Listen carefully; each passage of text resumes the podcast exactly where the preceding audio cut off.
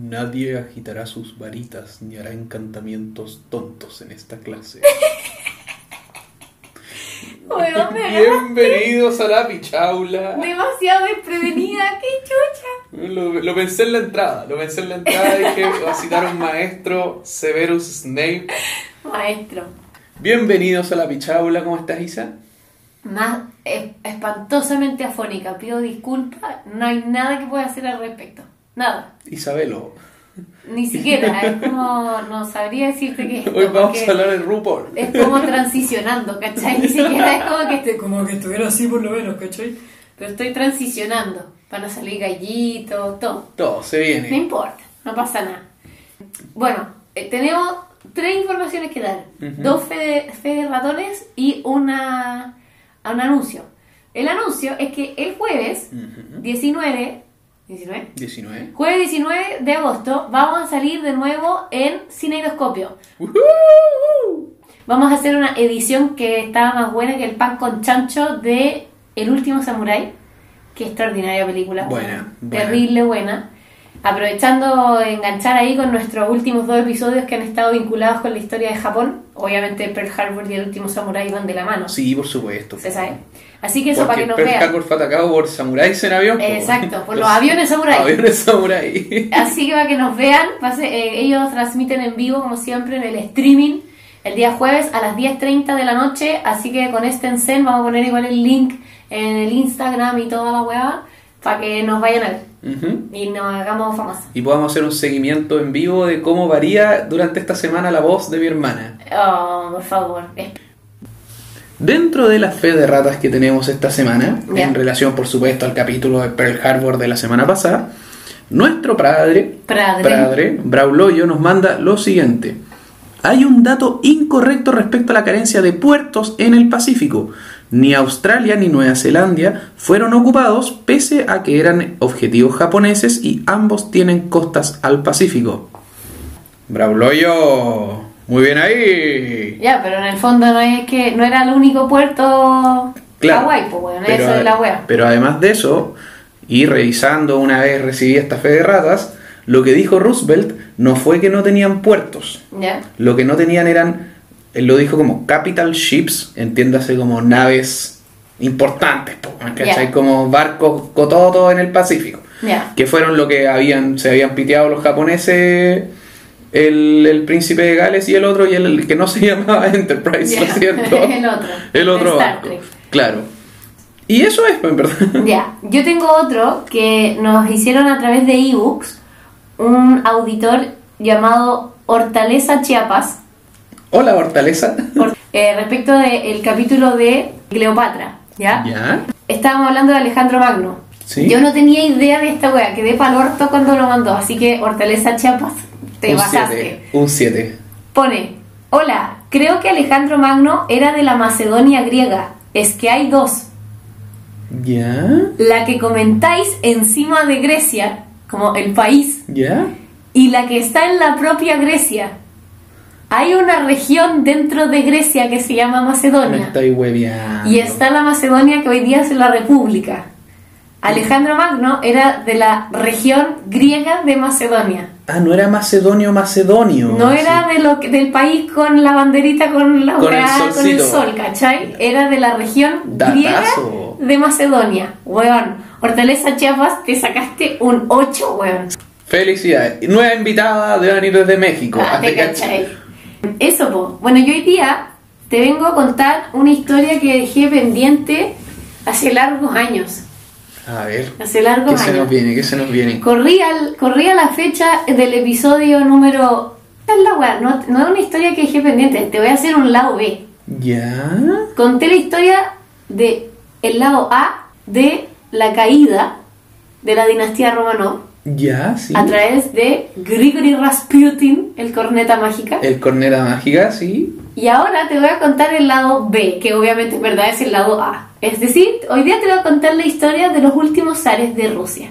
Lindos, po. weón. Lindo. Lindo lo weón. Le hicieron regio, po. Nicolás II y de la zarina Alexandra. Vamos, por favor. Adelante. Aparte, es que es como de su asesinato también. Entonces, hashtag saludo para la isla que quería que hiciera de esto. Ya, perfecto. ¿ya? Nicolás, Nicolás nació el 18 de mayo de 1868, hijo del zar Alexander III y de la zarina María Fiodorovna. Todas las Marías, todas se llaman igual porque eran todas de otras partes y cuando se convertían a la ortodoxia Rusia les Eh. ponían un nombre, Rusia no rusa, le, le ponían un nombre como de eso. Entonces todas se llaman igual. Perfecto, ya, genial. Para que nadie se tenga que aprender los nombres de las weas. Exacto. Ya, chao. Todas Eh, son María. Todas se luego. llaman Fiodorovna. María Ya la Fiodorovna. wea pelúa.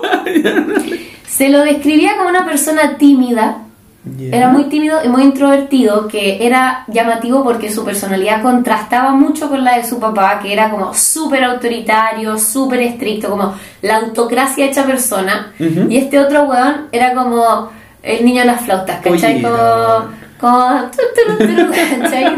No sé, niño flautas. El niño la flauta. ¿Qué es esa wea? No sé, ¿no te acordáis que el Enrique Sí, Octavio era el la delicadito, flauta? era el, el bohemio. El bohemio, Sí, el bohemio. el alternativo. Exacto. Durante casi la totalidad de todo, del gobierno de su papá, el Nicolás fue tratado como niño, no como, a diferencia como de otros herederos que eran como in- invitados, digamos, a participar, como a asesorar o, o a, o a estar como de oyentes en, en la toma de decisiones del gobierno del papá. Ya. A este weón lo trataron como que fuera un pendejo hasta súper viejo, ¿ya? Pero ¿de qué estamos hablando, man?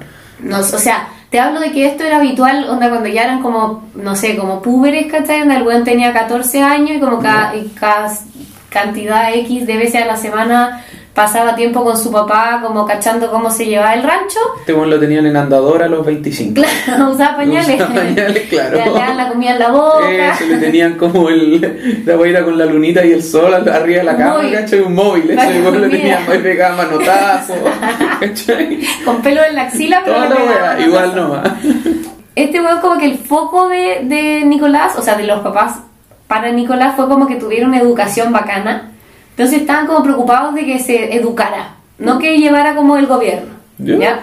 Y el que estaba como encargado de asesorar a su papá, Sar, en el gobierno, Foro pregunta eh, respecto a si lo vamos a educar en vez de hacer que tome el gobierno, como que a mí me gustaría que haga las dos, no sé. ese fue problema, po. El problema Pero- número uno. ¿Y eso significa que antes los hueones que tomaban el gobierno no eran no los educaban? O sea, te recuerdo que Pedro el Grande lo educó un weón que después se lo llevó a jugar a los soldaditos y era el presidente del sino de los borrachos, el príncipe papa, ese era su Verdad, tutor. que era como el capitán de la taberna de Mos Eisley que exacto, el Perfecto. capitán del el arzobispo Pichulatómica. Weón. verdad, el Papa Pichulotote, El Papa toda la Pichulotote. Ya, eh, si quieren enterarse de eso, el episodio de, de Pedro Grande Partizan Rocket.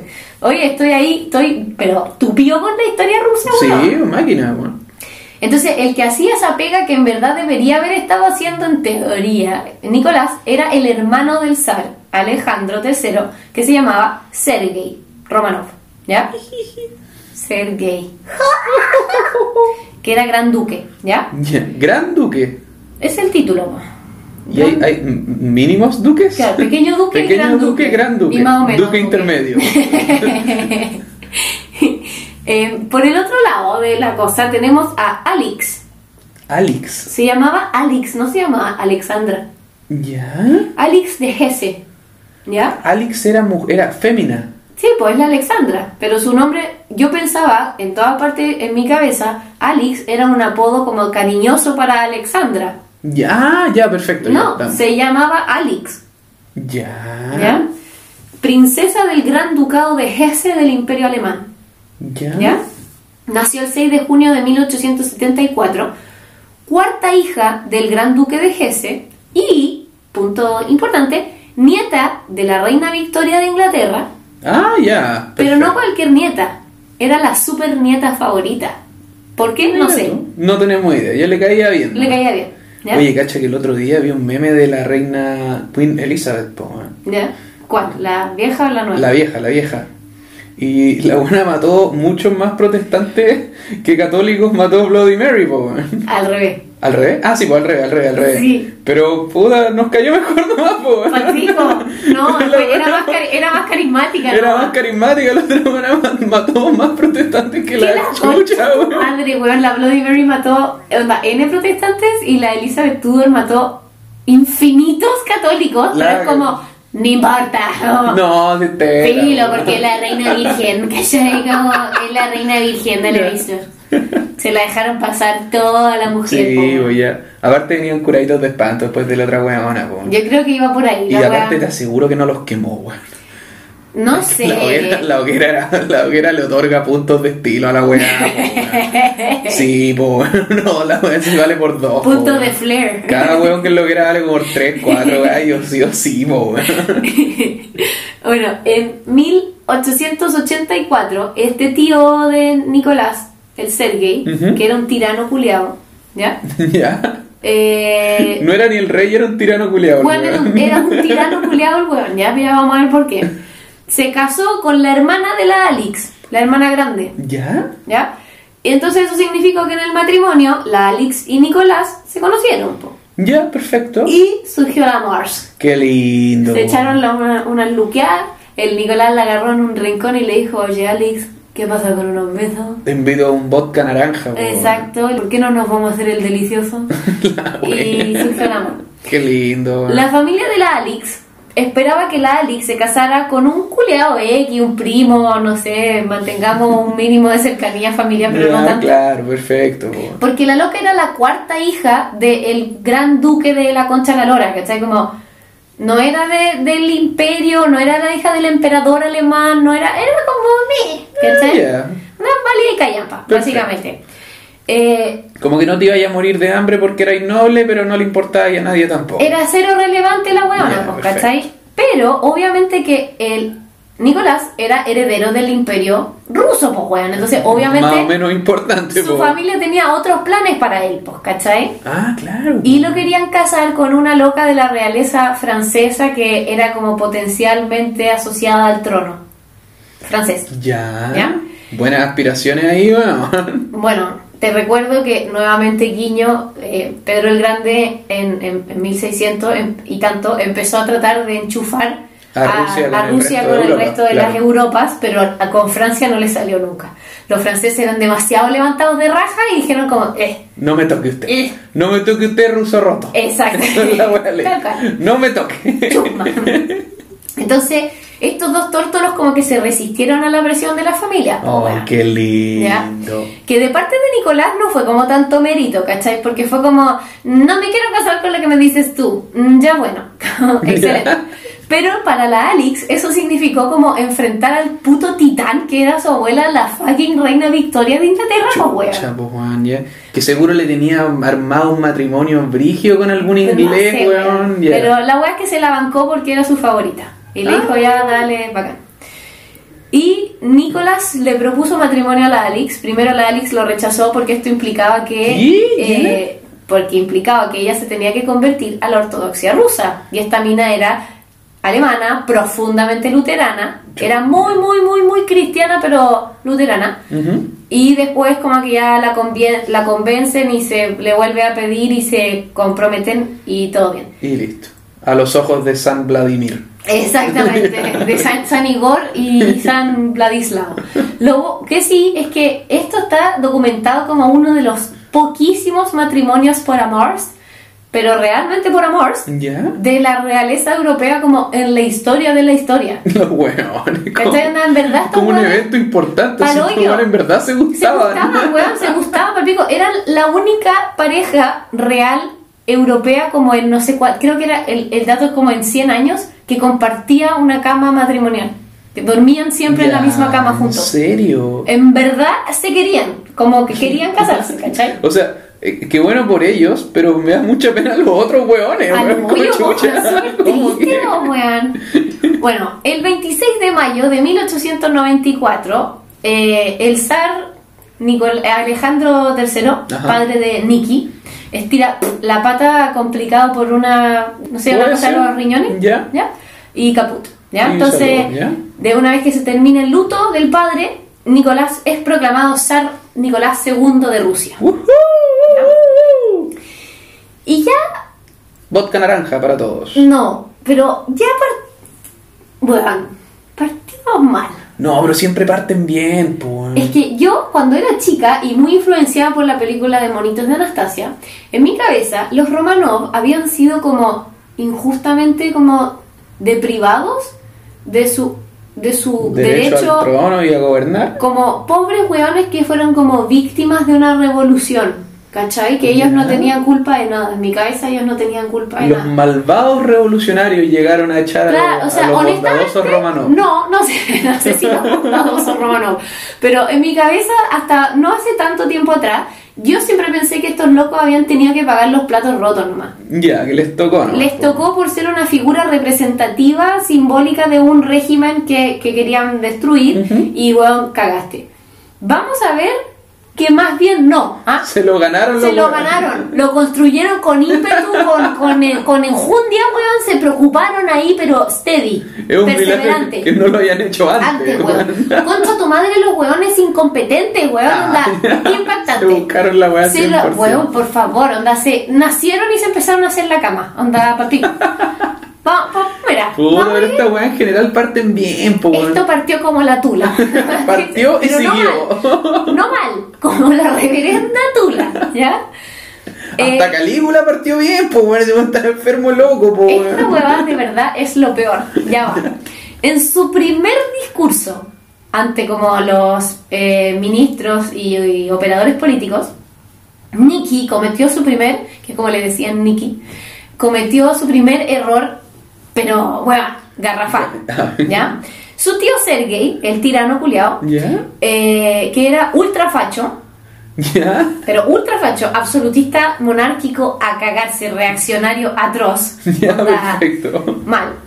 Le sugiere a Nikki que en este primer discurso él haga una alusión a cómo se va a camisetear 110% con la, comillas, sagrada autocracia. Qué buena idea, weón. Tirando por la ventana cualquier posibilidad de flexibilidad política, de reforma, ¿cachai? Onda, nada. Nada, esta weá va a seguir igual hasta que yo me muera. Ni siquiera igual, peor, porque lo- el papá y el abuelo habían hecho algunas concesiones mínimas para nosotros, pero importantes para la época. Este weón como, no, No, usted va a seguir siendo pobre. como un siervo de la gleba, ¿cachai? Ah, mira, Y de tengo- entrada, así como bienvenidos, les, les comunico que durante los siguientes 40 años. Weón, y caché que esta weá es en 1894, como Ahora, weón. ayer, weón, como, ¿qué weá onda? En Francia habían matado como 500 culiados en 100 años desde que había pasado la revolución. No saben qué voy a hacer con las cabezas. Con la cabeza acumulada. Las tienen como la- Exacto. Y estos sacoweas siguen ahí como la sagrada autocracia, como, weón, la audacia. Mira, aquí tengo el... Era de las últimas monarquías como tales que quedaban. Aquí tengo lo que dijo. Eh, ha llegado a mi conocimiento que durante los últimos meses eh, se han escuchado al- en algunas asambleas de una especie como de sindicatos, como de huevas como proletarias y de campesinos. Que me imagino que tenían una influencia brutal en el, en el el- manejo del país por Absoluto. parte del zar. po, De hecho, mira, este es el comentario. Que en algunas asambleas de estas huevas, eh, las voces de aquellos que se han como, como indulged, que han como fantaseado, ¿cachai? Como en este sueño insensato de que estas organizaciones, estos como sindicatos, sean llamados a participar en el gobierno del país. Quiero que todos sepan que voy a dedicar toda mi fuerza y mantener a mantener por el bien de toda la nación el principio de la autocracia absoluta, tan firme y fuertemente como lo hizo mi eh, difunto padre. Eso dijo el weón en su primer Pero discurso. el se está pidiendo que lo vinieran a quemar, po, weón. ¿O no? La turba. Se viene la turba. turba. Se viene la turba. Hoy tengo un capítulo de mucha turba, weón. Porque esto era un problema, porque en los últimos 50 años Rusia había tenido un aumento bien insidioso pero estable de actividad política de grupos que abogaban por weas tan locas como por ejemplo crear instituciones que regularan al zar. Como, Ah, que se onda, creen, por weón. ejemplo, una constitución. No, pues bueno, esa weá no, pues bueno. ¿Cachai? No, porque esto va contra la sagrada autocracia, pues bueno. Es sagrada autocracia. Sagrada. Sagrada autocracia. Uno de los muchos motivos que catalizó esta weá, estos movimientos, fue que los rusos culiados se metieron en la primera mitad del siglo XIX en un montón de conflictos armados que eran como básicamente como un dick waving fight, como que me da más lejos, en los que básicamente murieron infinitos rusos y Rusia no ganó un kilómetro cuadrado de tierra. Y todo esto gracias a la sagrada autocracia. a la sagrada autocracia. Entonces la gente fue como, oye, ¿qué tal si la sagrada autocracia parece que no está tomando tan buenas decisiones? Y si mejor van a pelear ustedes en vez de mandarnos nosotros Exactamente. weón, como... La cosa sigue empeorando y esto sí que es el día uno, cuando la coronación de los Ah, zares, perdón, perdón, el discurso este es pre-coronación. pre-coronación. Pero el ni siquiera es zar y ya no, se manda es zar, pero no está coronado, es distinto. La coronación es un evento, Ya, pero a lo Sos- que voy es que el weón como que no ha hecho nada. no, pero la coronación en muchos casos pasaba dos, tres años después que los hueones asumían el Ah, cargo. ya, no es como por semana uno, como ya. O sea, el, el comentario ese fue la semana uno, pero la coronación fue un poquito después. Ya. Coronación de los zares Nicolás y Alejandra el 26 de mayo de 1896. Eh, como una forma de transformar la coronación en una celebración para el pueblo, porque toda Rusia está muy contenta de recibir a su nuevo Padre Celestial en la tierra del zar. Me imagino. Se organizó una celebración gigante en un lugar que se llaman los Campos de Kodinka, que eran como a las afueras de Moscú. Que La tundra. claro, La tundra. con unos pingüinos que se tiraban unos guatazos. Había como un pino, la wea, chao. Esta mierda era como un descampado donde se hacían ejercicios militares, básicamente. ¿ya? Eh, donde en teoría como que el gobierno daría como regalos y qué sé yo, y huevas como a la gente, ¿cachai? Como a los campesinos, pero lo más importante es que iban a dar comida. A regalar comida. perfecto. ¿ya? El tío Sergei, el tirano sí. a cargo del evento, lo organiza como la pija, pues weón, porque es un saco de mierda incapaz, inoperante. El terreno de los campos de Kodinka está destruido porque ahí se habían hecho ejercicios militares a caballo. Entonces está lleno de zanjas. Y de caca de caballo. Que no es problema, pero zanjas, hoyos. Hoyos, ya. ¿Cachai? Y esos hoyos están cubiertos con algo muy estable que sirve mucho, como por ejemplo tablas de madera. Ay, ay, ay, esos tobillos, weón. Hasta huevón. Mira, es que no sé cómo explicarte que los tobillos son la última de tus preocupaciones. Mandó 1200 cosacos a controlar a lo que ellos esperaban iban a llegar, que eran cerca como de 200 o 300 mil campesinos, ¿ya? ¿Ya? Que iban a llegar como a recibir todas estas weas y los regalos y la cacha las pan. Llegaron 800 mil. Uy, no hay regalos para todos, weón. No solo no hay regalos para todos, no hay regalos para todos, no hay cosacos para todos. No hay pacos para mantener a a toda esta gente ordenada. Va a quedar la cagada, po. La gente se empezó a balanzar arriba de los puestos donde se estaba entregando la comida. Gente que había caminado desde como zonas rurales a la concha de la lora, como por días, para llegar a esta weá, para recibir la comida que iban a regalar, ¿cachai? Se rompen estos tablones, la gente la se cayó zanja. en las zanjas, los demás le empezaron a pasar por arriba, y esta weá se transforma en una como ¡Armagedón! no, po. Esta weá se empieza a transformar en una estampida, ¿cachai? Porque la gente se caía en estas zanjas y las demás personas seguían avanzando. Estimado entre 2 y 3 mil muertos ¿Qué? en los campos Pisoteados. Pis- entre pisoteados y asfixiados. Chucha, weón. ¿Ya? El zar. Gracias por nada, sagrada autocracia. Y el zar, aconsejado por el tío tirano culiado, decide continuar con el programa de las festividades. Ah, ya, pues tapen a los muertos con diario. Tápenlos con diario y sigan. Tápenlo con diario, Se no van a congelar, no, no va a salir olor. Nadie va a cachar. Yo creo que nadie cacha. Capacito le ponemos como una guirnalda con flores y, y los dejamos ahí quietitos, Como, como estatuas. Sentémoslo a todos en una silla mirando para el otro lado. ¿Cachai? Y se les vea la pura No, como en la nuca. como lente. Claro. como el weón de Ratatouille. Sí, eso mismo. Ya, esa mierda, ¿cachai? Entonces le dicen, eh, weón, Sergei, ¿sabes qué? Sergei es crack, weón. Maestro Sergei, Sí. seco. Les dice, weón, onda, no- hagamos como si no pasa nada. Llegan los Royals a Kodinka, el, el Sergei, el Ajá. todos los weones, se encuentran con carretas donde ellos ven desde lejos, la gente está parada una sobre la otra para saludarlos. La gente está apilada y son cadáveres, ¿cachai? Ah, lindo, pues ideal para una coronación santa. Hermoso, para partir ahí, sí, ¿cachai? La coronación cerraba con un baile eh, en la embajada francesa. El hermano del zar le dice, huevón, no vayas, como haz una seña de reconocimiento de la tragedia y no vayas. Eh, Nicolás dice, yo creo que no debería ir. Yo quiero bailar, dijo. Dijo, mi cuerpo pide baile y ustedes no me dejan. No, Nicolás dice, yo creo que yo no debería ir. Sergei dice, Debería ser. deberías ir, porque si tú no vas, vas a demostrar que te importa, como que te dejas moldear por la, no sé, una wea así. Por las necesidades de, tu, pueblo, claro, una wea así. El loco va ganándose el apodo día uno, Nicolás the Bloody. No, al toque. Nicolás el sangriento. El sangriento. Y bueno, hay que ganarse esa weá en Rusia, po, weón. Es peludo, po, weón. Hay que ganarse esa weá en Es un Rusia. mérito. Sí, po. Él, Nicolás el sangriento, y el tío, el príncipe de Kodinka. Lindo, Sergei, hermoso. Precioso, Sergei, un 7. Bueno, pero ya no es más granduque, po, weón. Ahora es príncipe. Ahora es el príncipe de COVID de los muertos. Eso. Para 1901, Nicolás y Alex tenían cuatro hijas, mujeres, y ningún hijo. Y esto era complejo porque el éxito de un zar se medía por dos cosas. Por la capacidad de producir un niño varón y por la capacidad de conquistar territorio.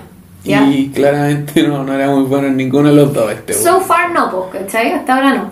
En el segundo punto de conquistar territorio, la expansión hacia Europa está absolutamente imposibilitada porque ni una opción. No, po. ¿Para dónde, cachai? Ujú. La única opción era hacia el este, hacia Asia. Esto es 1901. ¿Quién estaba tomándose todo Asia también? Nuestros amigos japoneses. po. Japán, Sí. Entonces, para comienzos del siglo XX, el choque entre Japán y Rusia era como evidente, Sí, ¿cachai? Era- se viene, se viene. Estaban todos comiendo cabrita para esperar cuando pasaba. Entre otras cosas porque ambos países tenían pretensiones sobre la península coreana y Manchuria. Manchuria y la península coreana, weón. Pobre gente, qué manera de hacérselos cagar toda la historia, weón. Y los rusos. Pero weón, los rusos, los chinos. ¿Pero qué los wean los gringos. rusos en la península coreana? No, weón? tienen que ir a hacer para allá, po. Nada que ver, lo, po, lo mismo que los gringos en Hawái. Y lo mismo que los gringos en Corea, weón, como que. No sea es verdad. No, está claro que sí. Eh, el cuento es que... Si vamos a hacer una lista con los lugares donde se han metido los gringos, podemos No, hacer tres capítulos de la wea. Solo, solo pero un capítulo en el que solo nombramos lugares. No hay narración. Nada, una hora. Solo no, una lista de lugares. En 1904 finalmente explota la guerra, eh, llamada guerra ruso-japonesa, ¿ya? ¿Ya? Después de que eh, los japoneses se defendieron primero. ¿La hicieron de nuevo? No, o sea, de hecho antes. Y, y reventaron una flota que botar, hundieron unos barcos rusos, ¿ya? Y Nicolás, aconsejado por quién? Por Sergey. El más seco Sí. Sergey, el tío ¿Por qué siguen escuchando este culiado? No sé, weón. Paren de escuchar este weón de una vez por todas, weón. Pero tendrá un fin satisfactorio. para Mándenlo a la tundra, el culiado.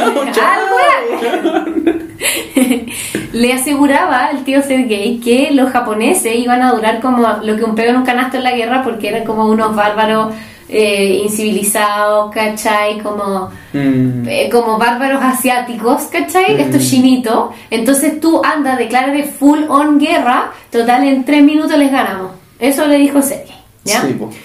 Cuento corto porque no nos vamos a meter en ese conflicto que es muy entretenido, pero para otro día los japoneses ofrecieron N instancias de negociación, como qué tal si, por ejemplo, nosotros nos quedamos con Corea y ustedes con Manchuria, Eh, qué tal si esto es... No, Y los pobres de los coreanos y a la gente de Manchuria no les preguntó nada a nadie. y los coreanos dijeron, ¿qué tal si se van todos a la concha de tu weá, madre? tranquilo algún siglo, weón.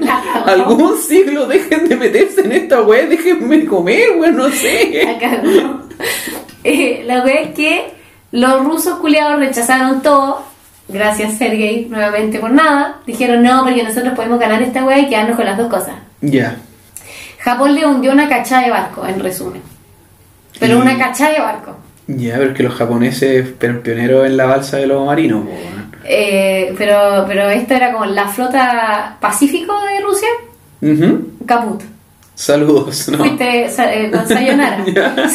Corona. Hasta luego. ¿Cachai? Caput. La guerra iba como el pico. A los rusos les estaban metiendo la pelota, pero la hasta raja, el sí. yeyuno, weón. Eh, y la gente se empezó como a hartar de esta situación porque tú te puedes imaginar que al señor campesino de Siberia le importa un soberano pepino que Manchuria esté adentro del imperio o no. ¿Cachai? Como, ¿qué me importa? No tengo que comer. Tengo otra pregunta, weón. Yo sé que Rusia es grande, weón. Pero, ¿cuál es el criterio para definirte como imperio, weón? Eh, hay una, es una weá territorial.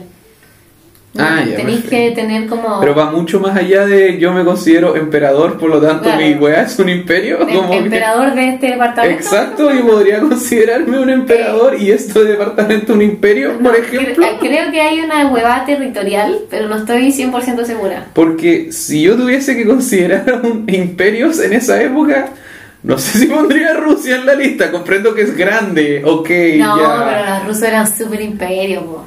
Es que lo que pasa es que Rusia en esta época era, era como el pic del...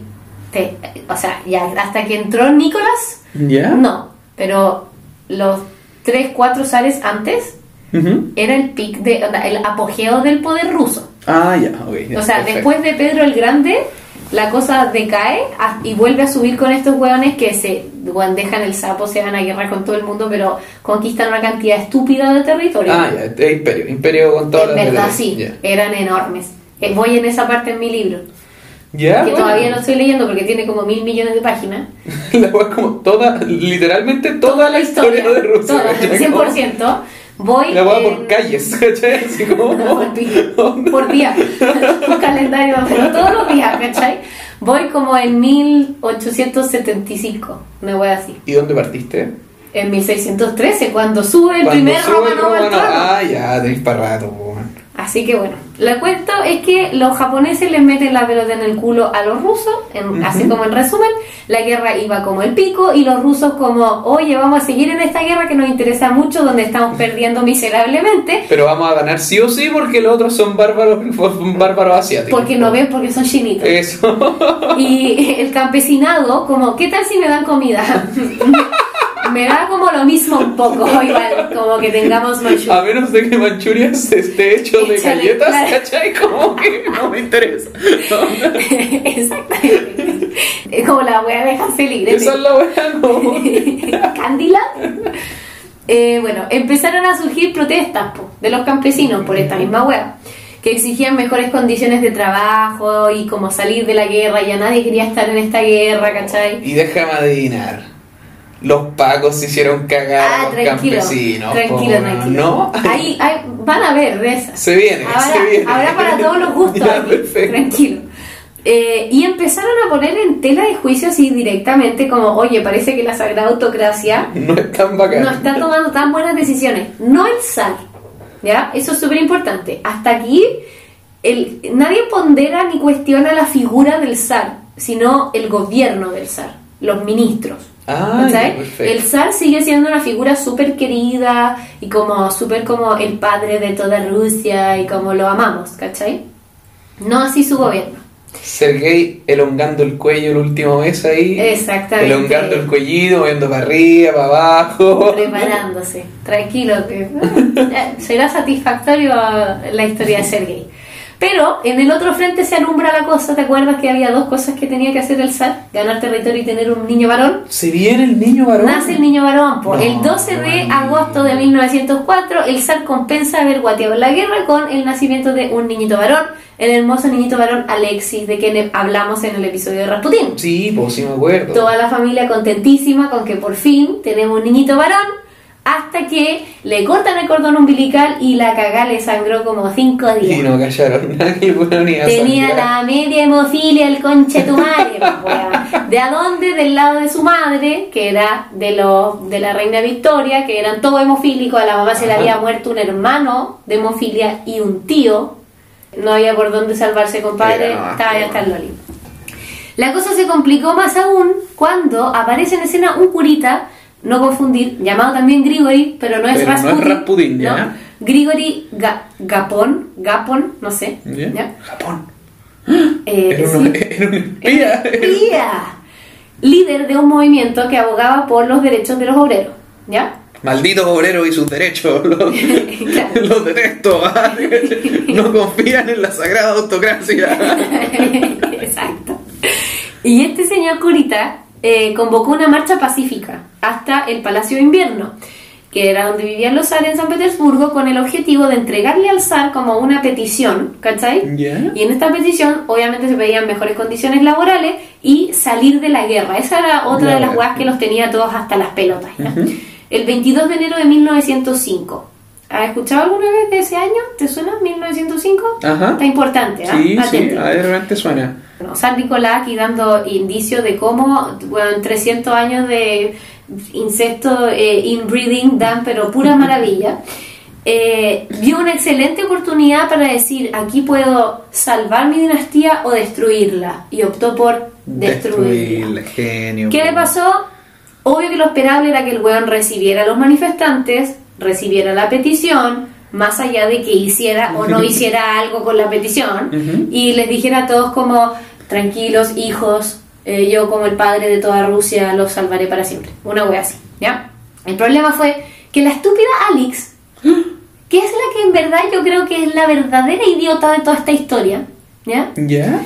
La paniqueó cuando cachó la cantidad de gente que se estaba acercando al palacio y dijo, ay, es que capacito le peguen a mi niño hemofílico. Entonces, Alex temió por la... ¿Qué? Sí, No, es que esto va a terminar en una turba, po.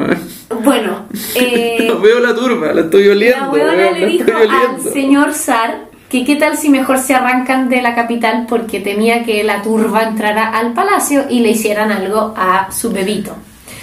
Y el zar, que era un puto pushover macabeo culeado, dijo como, ya, bueno, ya. Y se escaparon.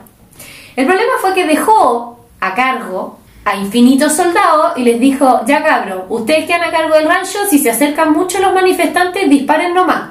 Ya, po. Los manifestantes, esta weá es para pico ya. Disparen nomás. Sí.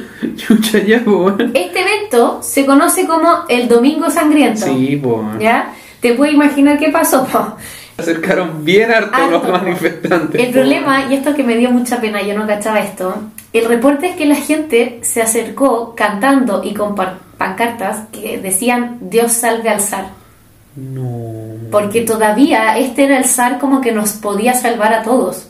Este zar era como este zar puesto ahí por Dios. Te queremos, ¿cachai?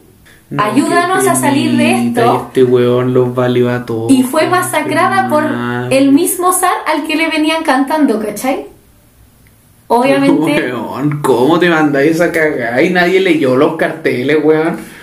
Yo- ¿Sabían leer los weones que sea? probablemente no, pues, weón, porque los cosacos deben haber sido un pobre culiado sacado de Siberia, weón, que... Pero ¿y qué pusieron a María Tereshkova, que era la única buena que sabía escribir de toda la turba, hacer todos los carteles, weón? No, ¿Cómo pero te- que- obvio que el, el Paco no debe... ¿Qué, qué, ¿Vos crees que los Pacos iban al colegio, weón? No, ni cagando. Se estiman entre muertos y heridos mil personas. Chucha, ya. El Domingo Sangriento fue el punto de inicio de una hueva que se llamó la Revolución de 1905, Ujú. ¿ya? Donde a los Romanov la cosa se les empezó a poner color de hormigas, Ajá. ¿ya? Las esferas políticas que ya rechazaban la autocracia como, mecan como sistema de gobierno, no al zar, Ya. pero sí la autocracia, se empezaron como a radicalizar, ¿cachai? Con esto. No veo por qué, No sé, weón. no, exagero.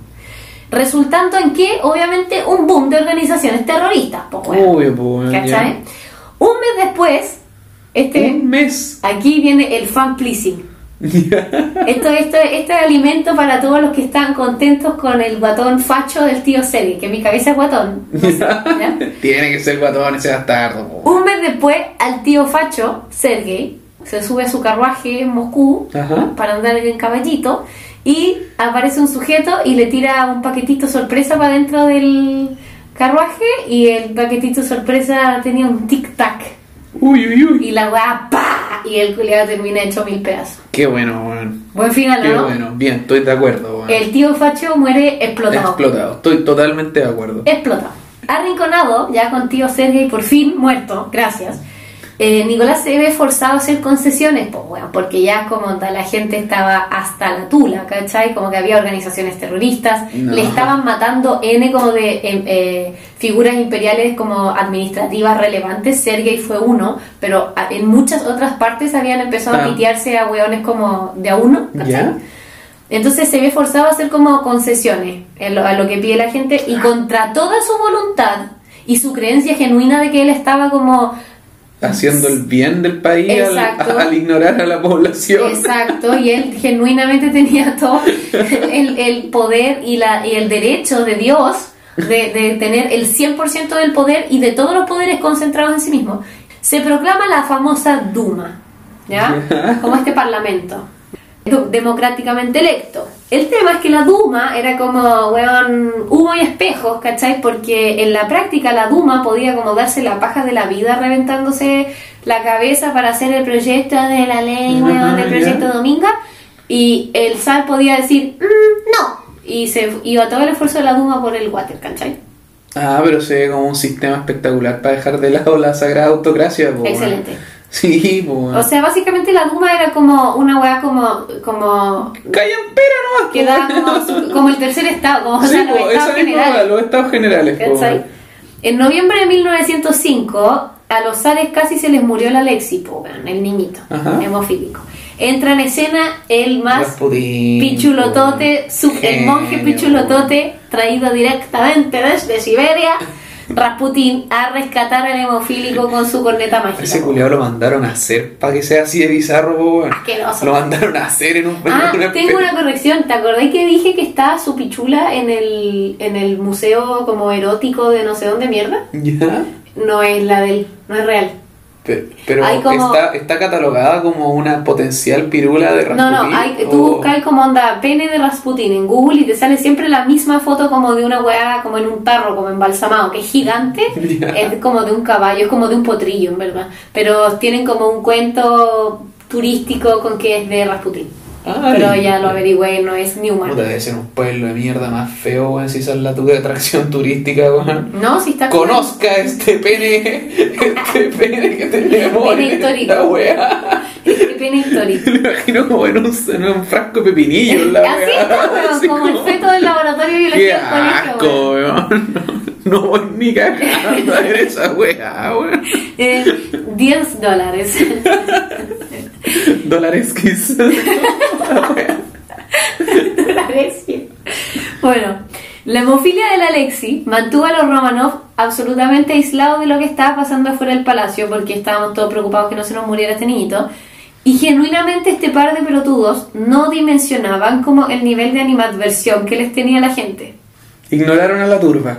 No, no solo ignoraron a la turba, ellos de verdad todavía creían que como que el lazo divino que, que vinculaba al zar y al pueblo de Rusia estaba todavía intacto y sólido como había estado 400 años, ¿cachai? Genuinamente lo creían. Y la maldición de aquí de la, del niñito no les dio ni una pista, weón. La Biblia no les dijo nada.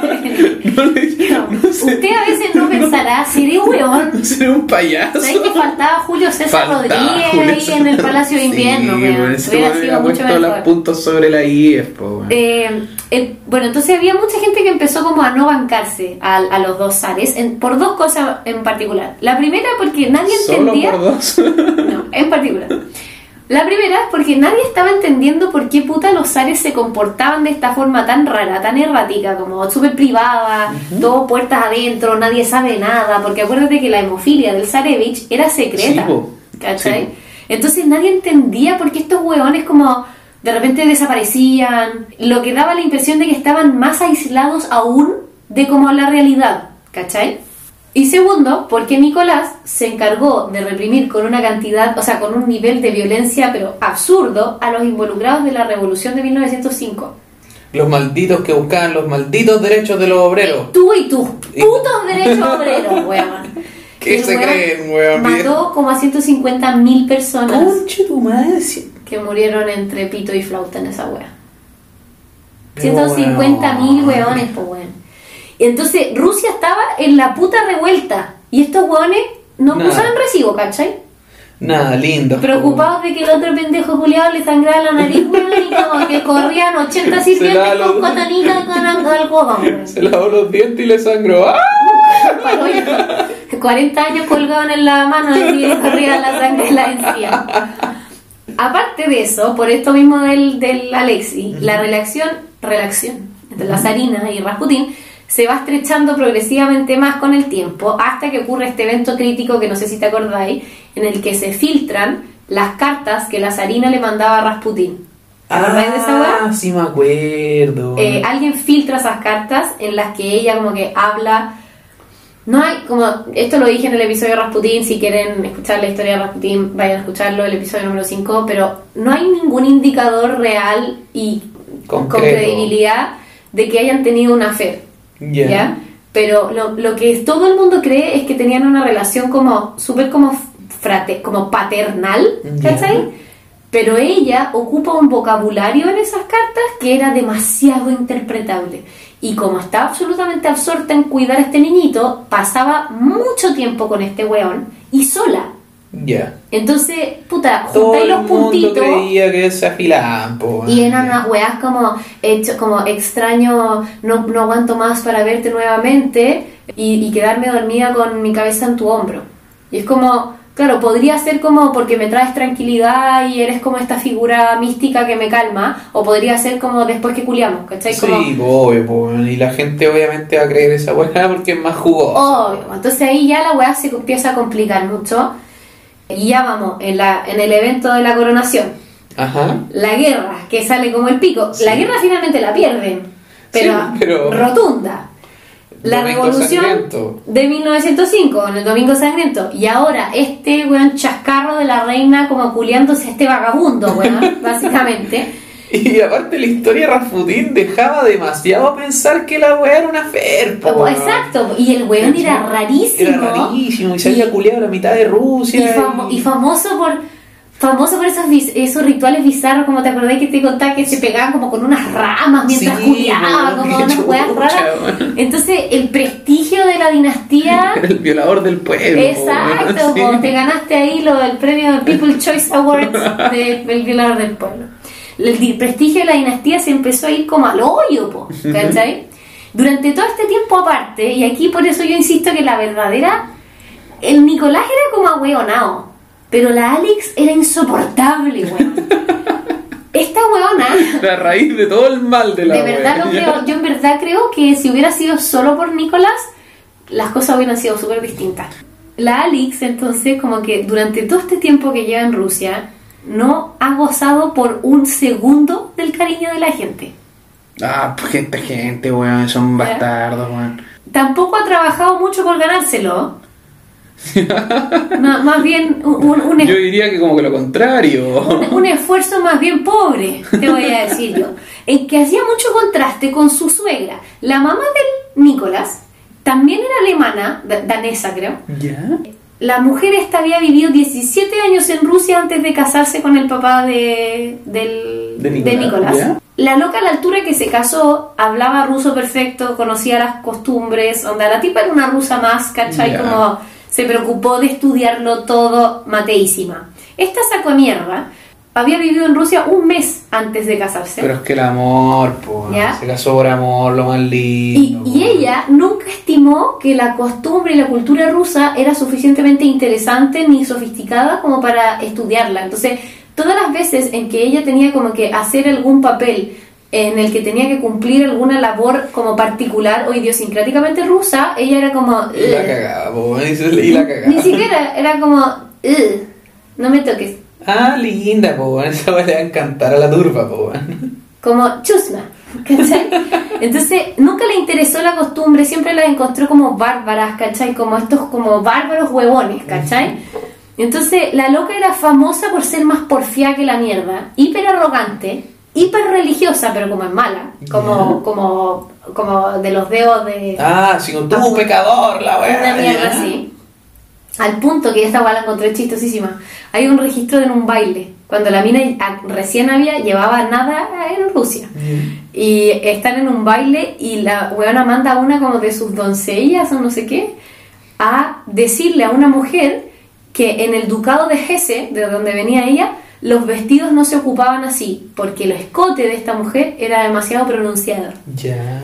A lo que la mujer rusa, que le responde y le dice, bueno, en Rusia sí se ocupan así, y se pega un tirón y se lo baja más.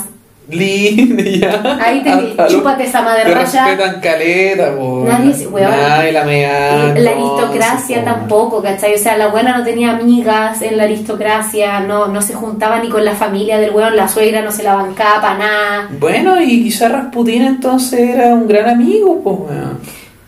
Puta, en bola, po, weón. sí. En bola, pero esta mina como que era famosa por no tener ningún vínculo con nadie, onda, de- ni siquiera la aristocracia se la bancaba, No, chao, no. ¿cachai? En 1914 estalla la Primera Guerra Mundial. Ajá. Y so- la lista de cagadas de Nicky y Alex solo aumenta, weón. ¿Por qué? Porque Nicky decide ir a jugar a los soldaditos y él liderar las tropas en el frente. El weón fue él. Mismo. De Ah, carne y hueso. igual no más que el que Pedro, pues. Pedrito también se lanzó en esa, ¿o no? Mm, no me acuerdo. No, creo que no. Pedrito le gustaba jugar a los soldaditos. Sí, pero era como en un tono de práctica. Ya, perfecto, tenéis razón, man. Sí, no, este no iba tanto a pelear, pero este huevo no, No, decidió- ¿sabéis con quién me confundí? ¿Mm? Con el Kaiser alemán, pues, weón. ¿Te acordáis, ¿Te acordáis que casi se lo pitea a la Luis de Betigny porque Sí, el weón quería ir a ver las tropas y la weá? quiero ver a la reina está, Exacto. weón. bueno, este huevo ni siquiera quería ir a ver las tropas. Él No. comandar. Ya, Comandar. listo. Una excelente decisión que solo le va a traer buenos resultados. Porque doble buena decisión. Número uno, él va a ir a comandar todo el ejército ruso. ¿Y a quién va a dejar a cargo del gobierno? A la, a la señora, A la Alex, pues weón. a la weona más weona de toda Rusia. Y a la weona que nadie en Rusia quiere a cargo del gobierno ruso que ya está desacreditado. No, chaval, eso es pedir turba, po, weón. Pedir turba. Pedir turba, Sacaste número. toque los zombies. Fono, fono turba. Weón, llamaste al fono turba, ¿cachai? Cupón turba, lo sacaste al toque. Pico. No solo eso, Alex era alemana. Primera Ay, guerra. Sí. Obviamente en el minuto en el que este loco desaparece de San Petersburgo, todo el pueblo ruso asume que la Alex era una puta colaboracionista. Sí, weón. Porque los alemanes contra los que estaban en guerra eran literal como sus primos, ¿cachai? Como onda, no su papá ni su hermano, pero sí sus primos. Pero sí sus primos, ¿cachai? claro. Eh, Los malvados nazis de la Primera Guerra Mundial. Exacto, Sí, exactamente. La velocidad con la que el gobierno se fue a la mierda cuando se quedó la Alex a cargo, aconsejada por Rasputín, recordemos ese detalle. Puta, el equipazo, weón. Equipazo, esos weones. Deben haber llegado como los asustadores de Monster Inc. entrando al palacio, los weones más feos que la chucha. Caminando lento. Caminando lento y la asqueroso, weón. Weón, dame dos. No, dame 10. Aconsejada por Rasputín en su incursión en el mundo de la política, ¿ya? Fue sin precedentes. Nunca en toda la dinastía Romanov había habido un como deterioro político tan rápido como cuando Alex estuvo a cargo como por seis meses del No, gobierno, ¿cachai? La buena talentosa. Entre la cagá por la guerra y la absoluta desconexión de esta mujer y del zar con la realidad de su país, absoluta, el zar culiao jurando que era un excelente general, y aparte mandándose puras cagas militares y aparte siendo súper estúpido porque como él estaba en el frente, cada vez que perdían una batalla, ¿a quién le echaban la culpa a los milicos? Al general. ¿Quién era el general? El zar, zar, po, huevón. po, huevón. ¿Y cómo- Entonces ahora es como puta, el zar culiao la cago de nuevo. No se lo banca nadie. Nadie, porque antes por lo menos era como una figura como divina, ¿cachai? Es como, ay, ya, encomendémonos al zar para que nos ayude. Y ahora es como, puta, el conchetumario. De nuevo la cagó el culeado. ya. ¿Cachai? Un estúpido, pues, weón. Todas las derrotas, responsabilidad del zar. Y la zarina jugando al gobierno, weón, mandándose puras cagadas con el Rasputín, weón. Y mientras todo el pueblo asume que la buena se afila al Rasputin. po, Y, y le, se vende a los alemanes, ¿cachai? Con Listo, fantástico. sí, po. Obvio que Rusia se fue a la mierda, pues, weón. En 1916, eh, lo- pero ¿por qué mejor no suben al trono unos monos, weón? Por último van a ser divertidos, po, weón, no sé, po, weón, que dicen unos plátanos, no sé, una weá así. por último les pueden tirar unos a Claro, ver pues, qué hacen. claro, una weá, estos weones nefastos de mierda, weón, ya. Ok, po. En 1916 los tres mosqueteros se cogotean a Rasputin, ¿te acuerdas Ujú, que se lo sí? Y abren... Héroes a Héroes. esta altura, ya. ¿Entiendes? Y abren una ventana de cambio súper importante porque existe la posibilidad de reforma. Acuérdate que Rasputín, en la cabeza de todo el mundo, era el que estaba mal aconsejando a los zares. Ya. Entonces ahora que Rasputín está afinado, es como, uy, quizás ahora los zares van a encontrar la luz. En razón. El problema fue que después que se murió Rasputín, como que todo el mundo le quedó súper claro que las malas decisiones de Nikki eran obra exclusivamente de Nikki. Ya, mucho más allá de Rasputin y su película. Rasputin tenía pocaso que ver con la, con la- incompetencia e inoperancia de Nikki. ¿ah?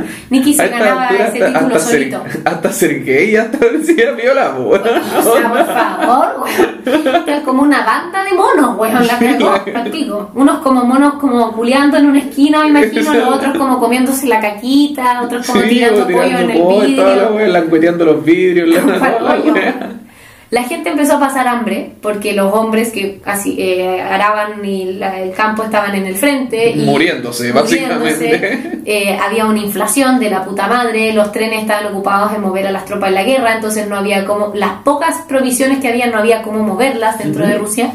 Y en marzo de 1917 la gente se fue carepalo a la calle a protestar porque ya como loco nos estamos muriendo de hambre por una guerra que nos importa un pico porque te recuerdo que todo esto parte porque un serbio le pegó un balazo a un austríaco y porque estoy yo, un campesino de Siberia, comiéndome la uña porque por, por Gabrielo Príncipe, Y peleando por un culeado que ha hecho puras cagadas, weón. Puras cagas, po, weón. Entonces, Nicky comandó aquí como nuevamente tomando excelentes decisiones.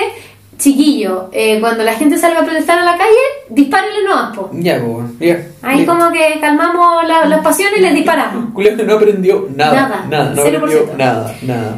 El nivel de descontento de la gente era tan grande que los soldados que mandaron a reprimir la manifestación se unieron a la manifestación. Ah, esa es una señal inequívoca que lo estáis haciendo. La raja. weón.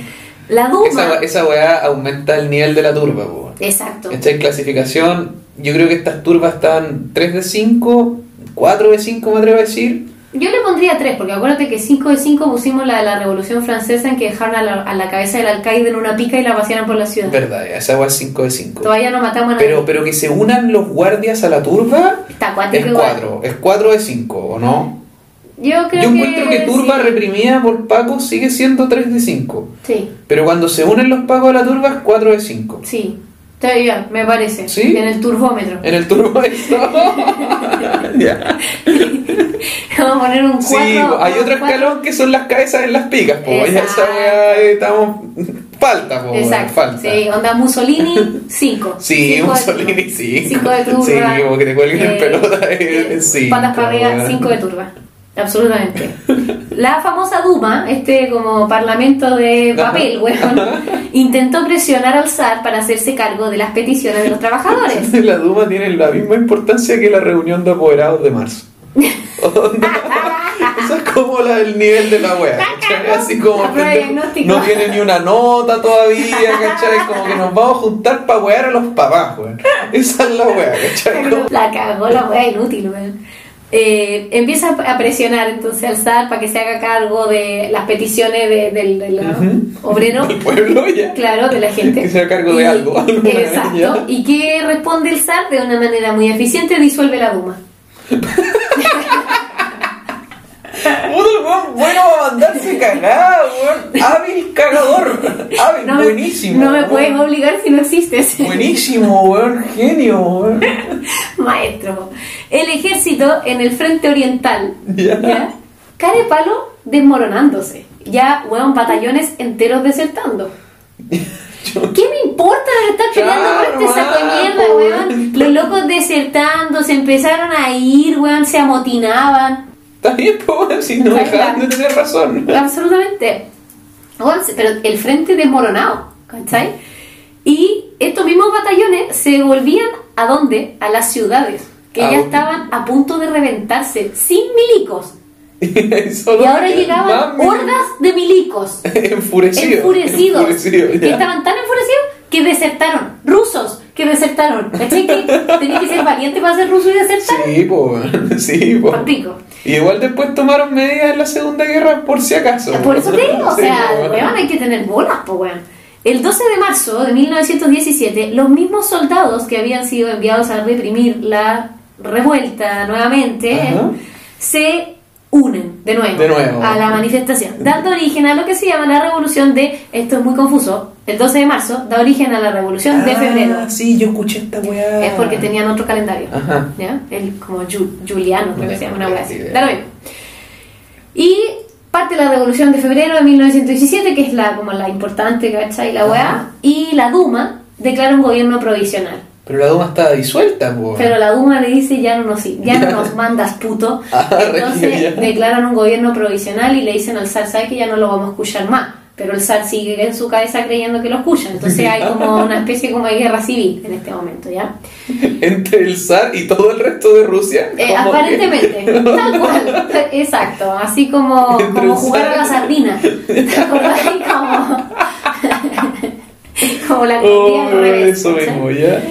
A Nicky lo tienen por las pelotas agarrado en un tren cuando intenta devolverse a San Petersburgo, cuando cacha que está ya así a punto de rentar esta wea mal y lo paran en San Petersburgo, en el camino al tren de vuelta a San Petersburgo, este weón cacha que la misma guardia que está encargada con proteger a su familia en San Petersburgo está ahora aliada con la turba. Entonces su familia está como protegida por una reja. Eso, ya, genial.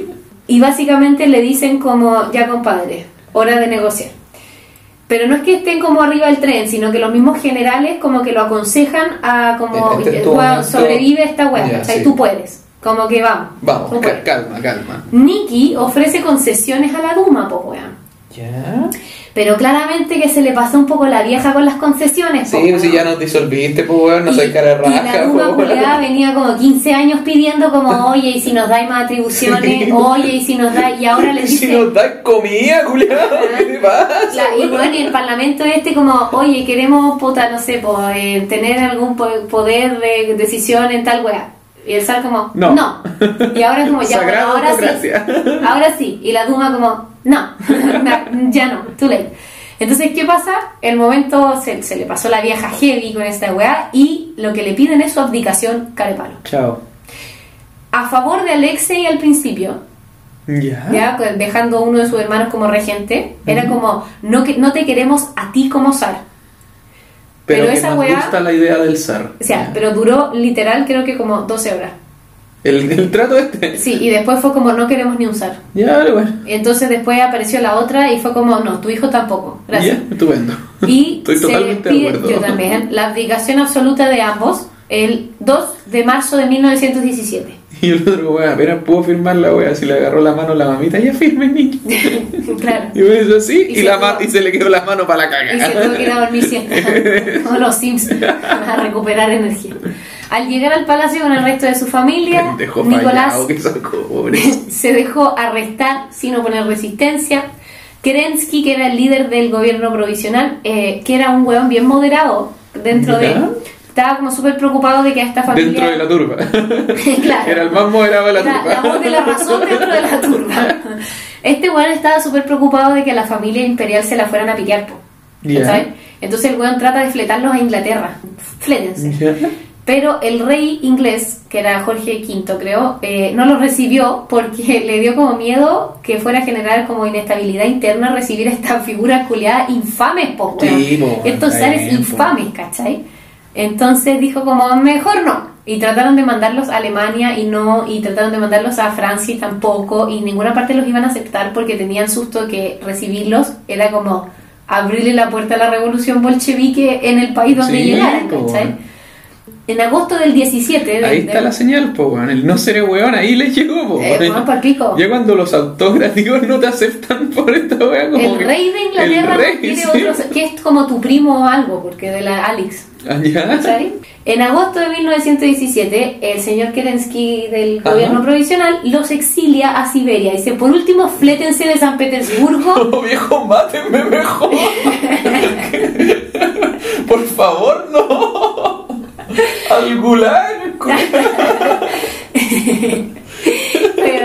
Hay un audio, aquí, hay weón. un audio que me, me acuerdo demasiado de ti. Hay un audio culiado en TikTok que es como, que, o sea, un sonido que es como que no, no se ve tan mal. It, it only needs some shaping. ¡To the salon! Y yo siempre pienso como, ¡To the gulag! Inevitablemente, pero es como Dora la exploradora. ¡Ah, hola! Entonces lo mandan a una wea en Siberia, como Un iglú. gulag. No, es como un lugar como por último estén lejos, ¿cachai? Para que no se lo piten. Dentro, era una zona pro-monárquica donde los mandaron, pues, ¿cachai? Entonces estos Ah, locos igual estaban como tranqui dentro de todo. Igual estaban como con arresto domiciliario, pero era como ya filo, como sean libres, ¿cachai? Y este gobierno provisional, como relativamente centrado, relativamente centrado, le daba como libertad desigual a los ex zares, ya eran ex zares. Pero en octubre del 17 ocurre la revolución de octubre. Ajá. Esta es la de febrero, esta es la de octubre, en la que el gobierno provisional cae a manos de quién? De la bolchevique. Bolchevique, las fuerzas bolchevique. La fuerza bolchevique. Entonces, aquí la cosa se les complica bastante. El Comité Ejecutivo Central Pan Ruso. El comité ejecutor. Eh, exactamente, qué habiloso. Mandó a los zares a Ekaterimburgo. ¿ya? En abril de 1918 a cargo de una facción especialmente ávida por matar a los zares, eh, muy, una facción muy radical de los bolcheviques que querían ver muerto a los zares hace caleta rato, como ¿ya? pero bueno, los aprisionan en un lugar que se llama Casa Ipatiev. ¿ya? que habían requisado literal el día anterior, una hueá muy preparada donde los tratan como la real pija para hacer los zares. O sea, obviamente que no es como que los torturaban ni nada, pero los tenían como encerrados, bebían, les quitaron todas sus huevas, estaban todos encerrados, cada uno en una pieza, no podían salir de las piezas, ¿cachai? Como en verdad eran Eran prisioneros. presos, po, ¿ya? El ejército blanco, ¿te acuerdas que el Los ejército rojo, mencheviques, los po. mencheviques, Sí, empezó a avanzar, pues, weón, después de un tiempo. Ya. Entonces empezaron como a ganar territorio, ¿cachai? Y eh, Lenin y a sus amigos se les hizo que el zar y sus amigos fueran rescatados. Entonces, a pesar de que la ejecución de los zares se había planteado como una idea mucho antes, nunca se había puesto como una fecha ni como un evento concreto. Y ¿ya? ahora se decidió que se va a hacer mañana. Eh, hoy día. ¡Hoy día! El 16 de, de julio, perdón, al señor Yakov Yurovsky recibe un telegrama de Lenin ¿Ya? indicándosele la ejecución inmediata de la familia imperial. Ese telegrama no está así como comprobado que sea de Lenin, como no Ya. está firmado, pero como que un Ya. poco como es de la oficina central, la wea ya fue Lenin. ¿ya? Ejecución inmediata de la familia. A la medianoche del 17 de julio, onda, la- esto fue el 16 de julio, a las 00 del 17 de julio, la familia imperial fue despertada a mitad de la noche, digamos, y llevada al sótano de la casa Ipatiev, bajo pretexto de tomarles una fotografía porque iban a ser trasladados, entonces como para Mm. cómo estaban antes del traslado. Ya. Y la Eh, foto la vamos a tomar a las 12 de la noche en el sótano oscuro. Eh, claro, una wea excelente, como el fotógrafo de los aristogatos. Mismo. Y fueron. Ahí se los cogotearon a todos. po. Lo, eran como un batallón de fusilamiento. eh, eran como 6, 8 hueones que meten adentro de este sótano. Matan al zar Nicolás, a la zarina Alexandra, a las cuatro grandes duquesas. Y al zarevich y a unos cuantos sirvientes, al médico también, por, al médico de Alexi. Eh, mandan los. El que le dio aspirina al pendejo de Mata. Exacto. ya, sí me acuerdo, de genio. eh, mandan, como los jóvenes temían y no estaban súper seguros de la decisión de, de matar a estos hueones, de que fuera a ser bien recibida, entonces mandan a tratar como de fondear los cuerpos, entonces los queman y como con ácido y con fuego y los mandan como a fondear por ahí y después los cuerpos los encuentran como, mi- esto fue en 1918, los cuerpos los encuentran el ochenta y tanto Me estáis hueveando. uno, un par de arqueólogos, esto es como dato extra, ya se acabó el capítulo. ¿ya? En, eh, como en, la- en los 80, un par de arqueólogos como, ¿cachai? En Ekaterimburgo como que encuentran una weá como con unos cadáveres, ¿Ya? pero la vuelven a cerrar porque esto en medio de la, todavía es gobierno de la Unión Soviética, entonces Ajá. los buenos no se atrevieron a decir como onda, oye, en bola son los Romanov y que desaparecieron los cadáveres, pues bueno. Sí. Entonces lo, lo dejaron ahí. Y cuando cae la Unión Soviética, como el 91, 92, estos hueones vuelven y exhuman estos cuerpos, los testean con ADN, para lo que hubo una campaña que todos los las eh, familias reales de Europa que estaban todos vinculados porque la reina Victoria y la concha tu madre, entre ellos todos los Brits, como el, el duque, ay, el weón Ah, de la culiao y todo, la. Isabel y todos esos weones de ahora, mandaron escupitos para testear la weá, pues. Sí, po. Y era, y era match. Y Efectivamente eran los romanos, faltaban dos cuerpos, de ahí surge la, la leyenda de la Anastasia. Ya, Perdida. perfecto, sí. Y después encuentran los otros dos cuerpos que están como en la misma zona, o un poco más allá. Ya. Y hay como 800 hueonas que entre 1918 y los 90 dijeron que eran la Anastasia. Sí, nos faltan. Eh, y ahí ahora después los eventualmente como en los 90, eh, creo que a fines de los 90 los, los exhuman y los llevan como a la catedral donde en verdad enterraban a los, a los zares y toda la weá como y les hacen como un entierro Oye, así no, como no real y todo. no sabía que los cuerpos se habían perdido, Sí. Los fondearon. Qué cuático, weón. Que para Qué que lo hayan encontrado. Sí. Se la va en la mitad, un peladero congelado, weón. Exacto, para evitar que fueran como, como vanagloriados, Sí, ¿cachai? obvio, po, weón. Y hoy y que día son como santos, mártires. ¡Santos! santos mártires de la iglesia ortodoxa El rusa. weón del domingo sangriento es santo. ¿Y santo de qué, weón? de la iglesia ortodoxa rusa. Guay, no lo sé, tendrás que ir a preguntarle a ellos. Pero hay como unas estatuas, de hecho, la, la Casa Ipatiev es ahora como una parroquia como religiosa de la ortodoxia rusa. Y tiene como afuera como una estatua y sale como los dos zares y como los niñitos, como con una huevadita esa redonda en la cabeza, así como... "Ah". Y yo como, ¿what? Tú eras un incompetente, Sí. tú eras un psicópata de mierda y ustedes pendejos venían con el cerebro piteado porque tus papás son primos. Esa es la otra wea. Qué chucha, wea. Y todas estas estatuas están arriba de una pila de muertos, de que- tal cual. Así que esa es la historia de la muerte de los últimos zares romanos. Lindos, po. Bonito. No puedo decir que no se la buscaron. Sorry, ¿Viste? sorry, sorry. Que no son tan pobrecitos. Sí, no debemos celebrar la muerte de nadie, bla, ok, ya, pero este weón también se lo ganaron. No son pobrecitos, No. ¿cachai? Y te das cuenta que la Alex es como la que indirectamente causó demasiadas de estas weas. Sí, po, total. Domingo Sangriento, si el weón se hubiera quedado, no le disparan a la gente. Y si la buena no se hubiera puesto nerviosa y hubiera leído los mensajes que le venían, Es que eso, o sea, si la buena no se hubiera paniqueado por el pendejo, se hubieran quedado. Si se hubieran quedado, no le hubieran disparado a la gente. Si no le hubieran disparado a la gente, no hubiera habido revolución, revolución de 1905. O quizás sí, no sé. pero-. ¿Cachai? O quizá hubiese sido un mes después, no sabemos. En bola. Pero si ella no hubiera sido una estúpida de mierda, no hubiera quedado la cagada durante la guerra y Rasputín y Rasputín se culea a la reina. Y, ¿Cachai? Verdad que Raspu, el violador del pueblo, llegó a la, a la monarquía, weón. El vagabundo, el vagabundo violador borracho, porque te Ladrón, que era borracho y ladrón, sí, y cuatrero, sí. porque se robaba como los caballos. se robaba unas unos tablas. palos weón, de se una reja, weón. de mierda. Bueno, por favor, escuchen el capítulo de Rasputin, weón. Una weá muy pobre. Ay, Creo que con eso podemos dar por finalizado este capítulo. Mándenos sugerencias, pichaula magna, email. Eso, escúchenos el jueves, También, 20, 22.30. el canal de Facebook de Cineidoscopio también van a transmitir en YouTube. Excelente. Hasta luego.